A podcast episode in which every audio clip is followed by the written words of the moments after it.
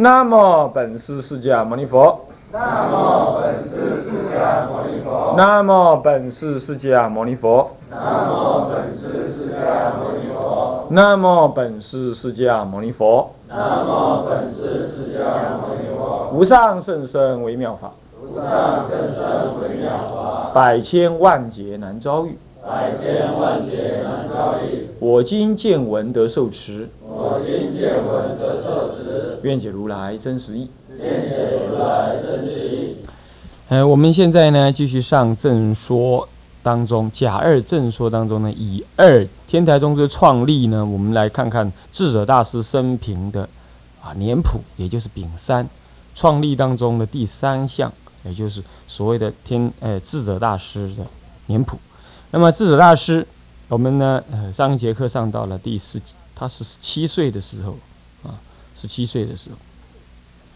十七岁算是一个以前的小孩子来讲，算是一个啊很重要的一个转型的年龄了。那么呢，他刚好是遇到了什么呢？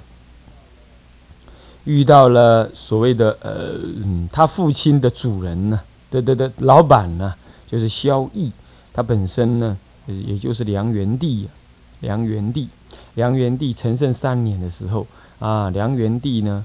受到了他的侄子萧茶，那个字要念成茶哈，呃，就是那个差不多是察言观色那个茶哈，那个那个里头把它宝盖拿掉，那里头那个士改成言字旁啊，那那个是念茶啊。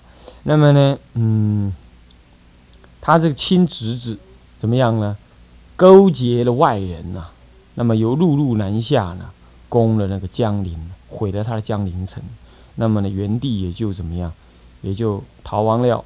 最后逃也逃不掉，啊，就出降。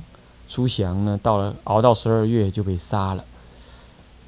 那么就被杀了。这位萧察老兄啊，这个背叛自己的亲属、亲亲人的人呢，他也没有得什么太多的好处了。眼前是有一点了，那就是被西魏呢。啊，封为梁朝的皇帝，那么呢，继续领有这个荆州三百里，并且呢还有雍州这样子。那么这种情况底下呢，在以以智者大师他们这个老百姓或者是一个一个梁朝的这个臣民的这个立场来讲呢，国家是亡了。这位萧察的政权呢，不过是听命于西魏的一个。一个什么？一个附庸政权而已，附庸的政权而已。他的属地，他的国号呢，是由啊这个西魏所封的。那么这到底当时为什么会这样呢？我想，并不是西魏特别表示仁厚，有两个原因。第一个，很可能就是怎么样？当时是讲好条件。第二，其实西魏并没有力量攻打南方。那只是什么呢？只是，只是那这位萧绎。为了打他自己的兄弟呢，引了这个，引了这个，呃，北方的宇文泰啊，西魏的那个宇文泰啊，南来，他自己打开门户，种下了什么灭国之因，这是他自己的事，所以可见呢，西魏正在忙于对付东魏啊，他自己也没有什么力量并吞南方，而且南方是长期以来都是一个统一的国家。跟北方这个仍然在分裂，某种程度的这个分裂呢，也不一样。所以说，南方有很强大的士大夫的这个这个汉人的这个政治传统。你这个西魏在这种慌慌张张的从天上掉下来的这种情况底下，你就要统治南方，也没有那么容易。所以说啊，他仍然顺水推舟，让这位呃萧察呀。仍然统理的一部分的什么荆州，这样子呢，先把他的门户给挡，后门后门给巩固好了，用怀柔的政策呢，把这一位这这位萧绎呃萧察呢安抚住了，然后他慢慢的什么整军精武了，要对付什么东魏，那东魏跟西魏是从是从北魏这样分裂下来呢，他们之间呃长期以来是世仇，所以要先把那头号敌人给干掉。所以这种情况底下呢，才会搞成一个很奇怪的情形，就实际上是灭国了，然而呢，事实上事实上又没有怎么样，又没有让他灭掉的情形。可是站在站在智者大师的父亲的立场上来看，国家是灭亡的，国家是灭，所以十七岁的岁月对他十七岁这一年呢，对他来讲是事实上是家破人亡的时代。所以说，我们来看看他的记事第二条啊。他说：“探世事之无常啊，融会之难久啊。”因此，他就在长沙巷。这个长沙巷相当有名。这个长沙巷自己跑来的，自己呢，他就是迦舍佛时代的圣像。那么呢，我们现在刮胡里讲，是江陵的城北方的长沙市之内，是在东晋的孝武帝时候呢。一说是在孝穆帝永和六年，西元四三百四十六年，也就距离现在刚好有两百年以上了，距离两百年以上。那么呢，有这么一位沙门叫做谭记的，因为见到了五色光，见到了那个五色光啊，他觉得很奇怪啊，他就往地上挖挖挖。其实见五色光的不是他。是当地老百姓就见，这地上怎么老冒光？人家说那是神光，一直冒出来，嗯，怪了。那那么他是出家人，他觉得一定有什么怪事。结果这么一挖呀，就得到阿育王时代的佛像。那么连背光呢，高不过是一丈一尺，一丈一尺多少啦？就十一尺，是吧？连背光高十一尺。那么呢，神意非一，有种种的神意。他呢，晚上还可以加持人啊，人去拜他的时候，他会放光啊，跟他祈求的话，他就灵感了。这你一定会觉得很奇怪。我一般人就这样讲：，哎呀，哪里没有佛像？哪里没有佛呢？何必一定要到大殿里头去拜佛？啊，哪里没有佛，哪里都可以拜。佛遍一切处，这是就理上说是这样。你要知道啊，我们今天有所谓的正法时期。一千年，释迦佛所谓正法时期一千年，虽然因为剃度女人少了五百年呢，好吧，就算五百年好了，那正法就剩五百年喽。那再来就是相法期一千年，为什么？什么叫相法？就是那个佛像会渡人，叫做相法，懂吗？当时释迦佛呢去忉利天渡他的母亲的时候，一去呢三个月，人间是三个月，他可能才去三天呢，人间的去不。他可能去三个小时而已，人间就三个月。大伙儿呢，尤其是那个皇帝呀，那觉得哎呀，没有没有佛陀看到没看到佛是难过的。那么他就请那个工匠啊雕刻那个佛的像相貌，可是雕不起来。该结果呢，就是阿罗汉用神力带他到到了一天去看佛，边看边跑下来雕，这样就把佛像给雕好了之后，就跟佛很像。大家就什么样？不看的真佛嘛，看佛像盖眼，嗯，感觉很舒服。那么等到释迦佛下来下天宫的时候呢，那位大爱道乔檀弥，不是那莲花社跑第一个跑去见佛，那他就跟佛炫耀说：“我是第一个来见佛的。”佛都说：“你没有，你偷跑，你跑来我这边见佛，你没有第一个见佛，见法性的人才是见佛。”啊，舍利佛他们呢？舍利佛、目犍连，他们的见法性的人，他们才是第一个见佛的。你没有。不过话是这么讲了，大伙儿真正看到佛从天上降回来，回到人间的，他很高兴。很高兴的时候呢，国王就引佛来到这见这个雕刻起来的那个佛像。佛就以神力啊，就加持这个佛，这雕刻的佛像。这雕佛像就动起来了。动起来之后，两个佛呢，一真佛一假佛就互相行礼。然后那个真佛就对假佛说：“哎呀。”这个这个多劳你，我不在的时候多劳你啊，度众生。希望将来啊，我不在的时候，你还能够度众生。就这样这么一加持之后，从今而后啊，这个佛不在的时候，就由这个佛像本身呢来度众生，负责度众生。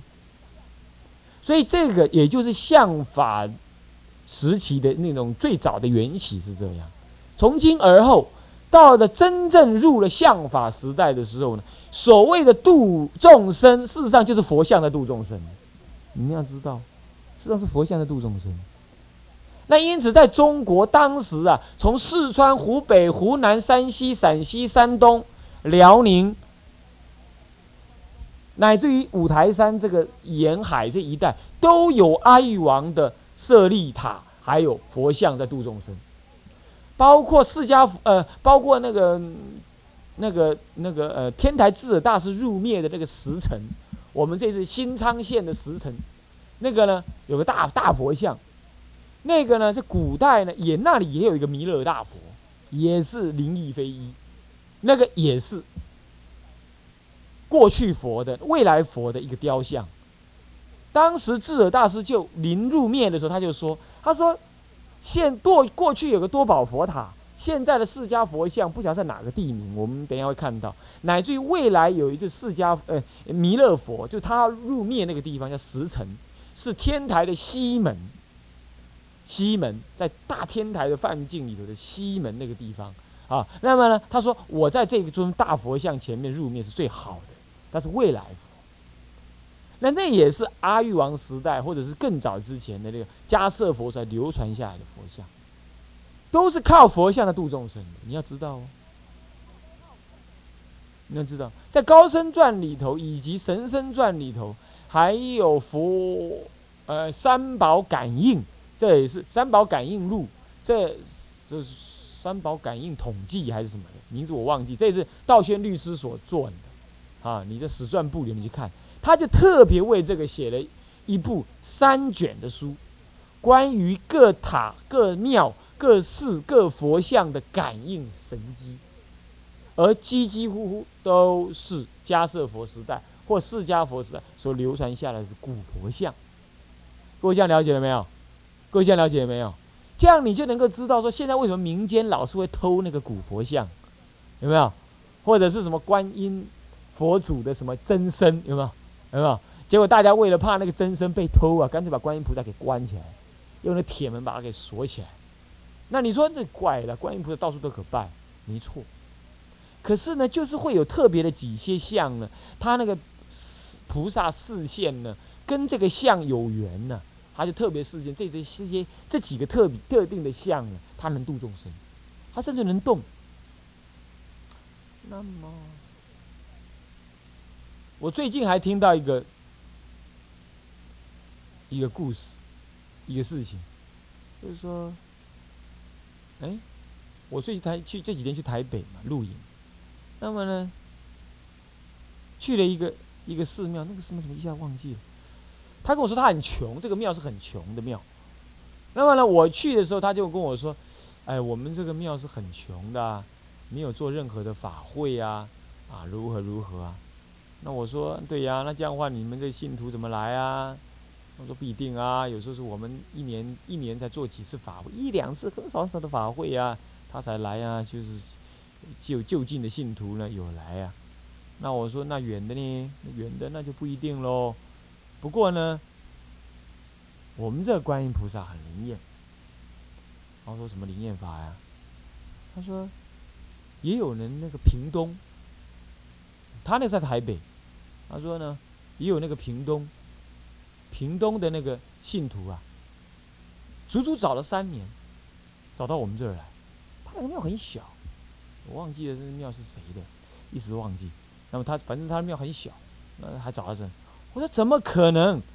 那个地方就是很隐蔽，就是在北部，那很隐秘，很隐秘，怎么可能？我说怎么可能找到这儿来呢？他说，他说就是会找到这儿来。那我说是为什么？他说：“世上没怎么样了，我们的观音菩萨跑去跟他讲。他说：我那你怎么知道？他说：对啊，那个医生夫妇呢，就找了三年，那总算开车开到我们这一看就跪在那哭。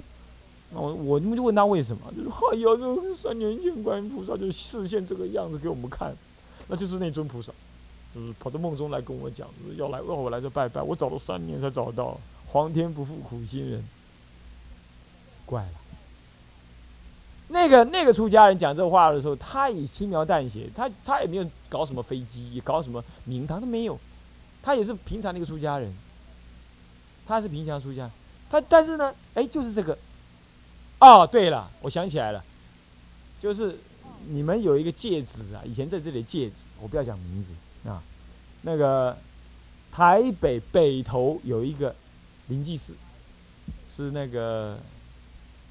是那个北投灵济寺，就是在那个文化馆那里附近那里。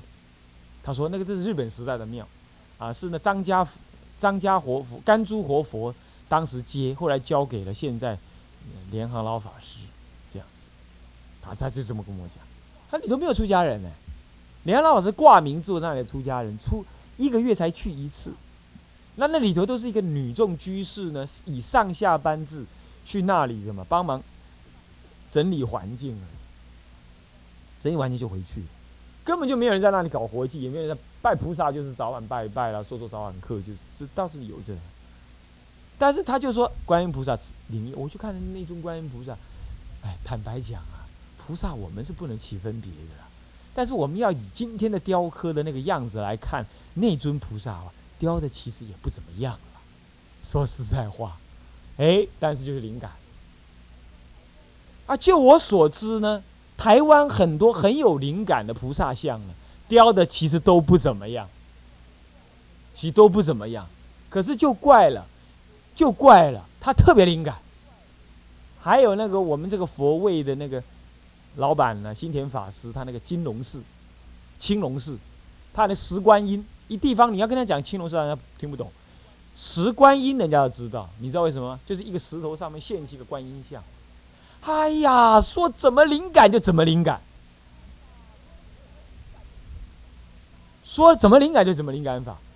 他还当时的日本时代的时候没有庙，你知道吗？那个老太婆就在海边打鱼。晚上就睡觉的时候就想，就观音那个石观音就现前跟他讲：“嗯，我我住的地方没有庙啊，你赶快拿点木头来给我盖一盖。”然后他早上起来就看到海里头飘来的海海里头竟然飘来了木头，怎么会这样呢？他飘来，他他找村庄的人把那个木头扛一扛，就往那山里头走，就看到石观音就定在那里，山洞，什么都没有，就定在那里，梦中就看到他。所以说，你们进求那些庄严的佛像啊，这个也不一定，啊，不一定。我所知道的佛像，那个很灵感的，他们那雕的人也没怎么样，是这样。我们观音殿也有个石头钉雕的，对不对啊？那总而言之，总而言之，这确实是存在。佛像渡人，这确实是存在。所以说，有时候我们不能够。太以为自己懂道理呀！哎呀，这个拜佛一定要到佛前拜，那不一定的啦。啊，拜这尊跟拜那尊不一样吧？但话也是这么讲，你心诚则灵，一定得利益。可是呢，这法法界之间呢，有很多是我们咱们凡夫搞不清楚的事情。你怎么晓得这个？看《眼不见经传》的这个佛像，搞不好当时释迦佛吹口气，对不对？像那个耶稣基督上帝一样，吹口气给吹活了。你怎么晓得？他那个有经过加持，那个、那个、那个什么什么因缘，反正我们不清楚。反正他就就是有特定的佛像会这样。我在感通路上看到非常多这种故事，你不信自己翻传记史传部里头的，你去看就知道了，好不好？OK，那么呢，我们的智者大师其实蛮信这件事情，他常常就会在这尊佛像上去求灵感。何以故？因为这尊佛像据说啊，一丈一尺的。高啊，在当时长沙市是非常非常灵感，据说是人家要运它到别的地方，可是运到长沙市那一带的时候，船再也动不了了。嗯，叮当，那个南普陀、南海普陀山有个不肯去观音院，有没有？就当时那个谁呀，那韩国人还日本人要偷那个什么，偷观音菩萨，对不对？那偷到那里的时候，这整个海上都铁莲花现前，他知道菩萨不愿意去他们国家。他们的国家呢，没有缘跟菩萨结缘，只好怎么样，就近上岸，对不对？那上岸的地方就是现在的不肯去观音院。可是你要这样想，菩萨你不去算了，我回国我再雕刻一尊，那谁怕谁，对不对？我一样可以让我老百姓看到观音菩萨。他不这么想，他认为就是这尊，就是这尊，非得这尊去不可。是吧这件所谓的非得这一尊呐，道宣律师啊，光哪一尊是真的呢？问长沙佛像，长沙佛像还闹双胞，他还问了天人，到底哪一尊是真的？他说长沙佛像那尊是真的，有一尊呢是后来唐周朝还是什么时候刻的？他说不行，天人就说不行，哪一尊是真的？就这尊是真的。为什么这尊是真的？迦叶佛是在留下来，长沙这尊，他闹双胞，在这件事情又隔了好几百年的是由道宣律师时代呢，已经变成双胞，结果他就问天人，所以长沙佛像很有名，呃，这个真正记载这么多事情，记载这么多事情。那么咱们的智者大师的那个时候十七岁，还没开悟，那么呢总是要求助佛菩萨。那就怎么样？心诚则灵呢？他就怎么到江陵他的故乡嘛，哈。那么呢，这个这个这个，他本来住的地方嘛，应该还在江陵，也很也可能是某种程度也可能呢，呃，有一个家已经在在益阳了，但是有一个家还在江陵。那么他就在江陵那里呢，是怎么样？呃，前这个长沙佛像前是灵验分一哈，神意非一啊，那么前面就发大愿。愿做什么呢？愿视作沙门，并且呢，就在那个晚上啊，感得比瑞相于梦中三摩起顶。你看到没有？你们现在有没有这经验呢？拜佛像拜到那尊佛像来给你摩顶，很少，几乎没听说过，是不是这样子啊？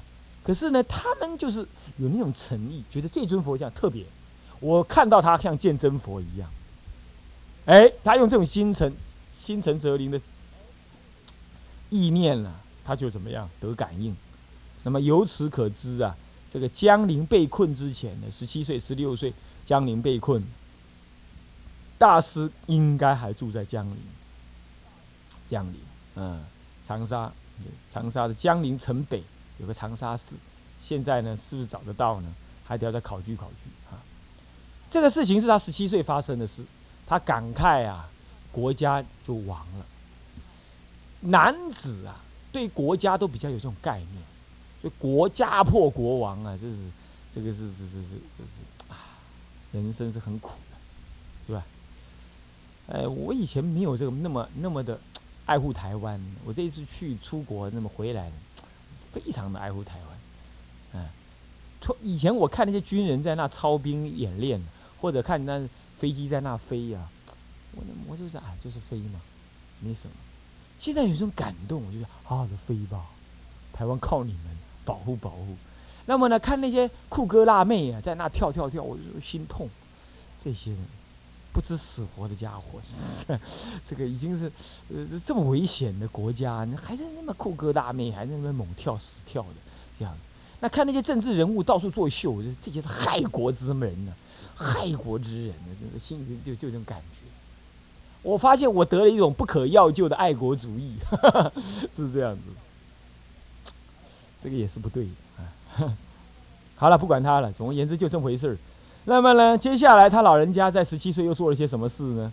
他大概就回到了什么呢？可能有回到益阳，因为呢，根据根据他在江陵破了之后呢，他可能没有离开，但是。真的是很难住了，何以故？因为江陵已经是异国统治的嘛，已经算是，算是说，算是说被踏破了嘛。那么在踏破之后呢，他可能就要离开，尤其他家人，他父亲是什么呢？他父亲是军人，他不太可能住在异国人的这个这个攻略了之后的城城堡里头，他可能就真的回到了什么益阳那一带。那么不管了，到底事情是怎么样，不知道。总而言之，他就求双亲呢要出家。可是呢，那时候他爸妈都不同意。他爸妈不同意的意思是这样子的，据说是这样的，是说呢，国家破了，但是还没有完全没希望。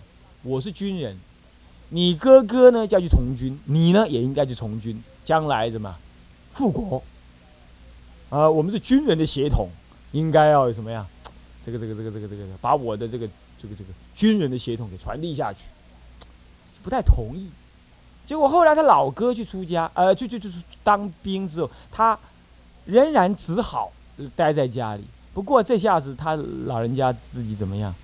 自己就自己刻佛像，有人说是自己画佛像了，刻也好，画也好，总而言之，他有这个天分，他就去刻去画，然后呢，就礼诵不罪，礼诵不罪。啊礼诵不罪呀？这个嗯，这刮胡也少刮了一下。那么那个时候很可能要把他就是在江陵已经没有当官了，没有官好当了。要不然就是什么，他远离了江陵，来到了益阳，避难到了益阳，也可能。总而言之，那个时候他们一家里的一切财产什么都没了，逃难逃了。你要知道啊，他父亲是当大官的，江陵城一破啊，很可能会杀掉他父亲的，所以他父亲很可能要逃，他要用白衣老百姓的那种身份逃，他不能带很多的钱。所以呢，等到逃离到安全地区的时候，他们家就变成非常的穷困，非常的穷困的时候啊，在魏碑、金碑、金碑就荆州玉泉寺，玉泉寺立一个碑，也把也把智者大师的生平做了一些记录。当时呢，当时呢就提到了说，提到了怎么样？提到了说，他们那个时候已经逃回了。逃难逃到了华容县，回到自己的远北方的故乡去了。到北方的故乡的时候，可能沿路上物资都用完了，家里很穷。那么那个时候呢，老母亲呢就讲一句话，她说：“你哥哥去当兵，也目前的国家呢就已经衰亡，没什么薪水拿回来。我母亲，我们老人家老了，你在不在我身边呢？养育我。”我还能怎么样呢？讲了这个话之后啊，这个智者大师是悲心大动，慈心大动，他就说：如果那个天地之间那些茅草能够变成稻子，那该多好！那么如果呢，这个这条河呢能够变成油的话，那我母亲呢喝这个水油呢油水大概就不会饿死。不这个道是不是神话，我不知道。他就指的茅草，这茅草这么一指，他就感动了天地啊，就让这个茅草化成稻子。那么指的那条河，就让那条河的水呢，现出了那种可以当油的那种反应出来。这就是华容县到今天呢，有个毛遂村跟油河里的地名的由来。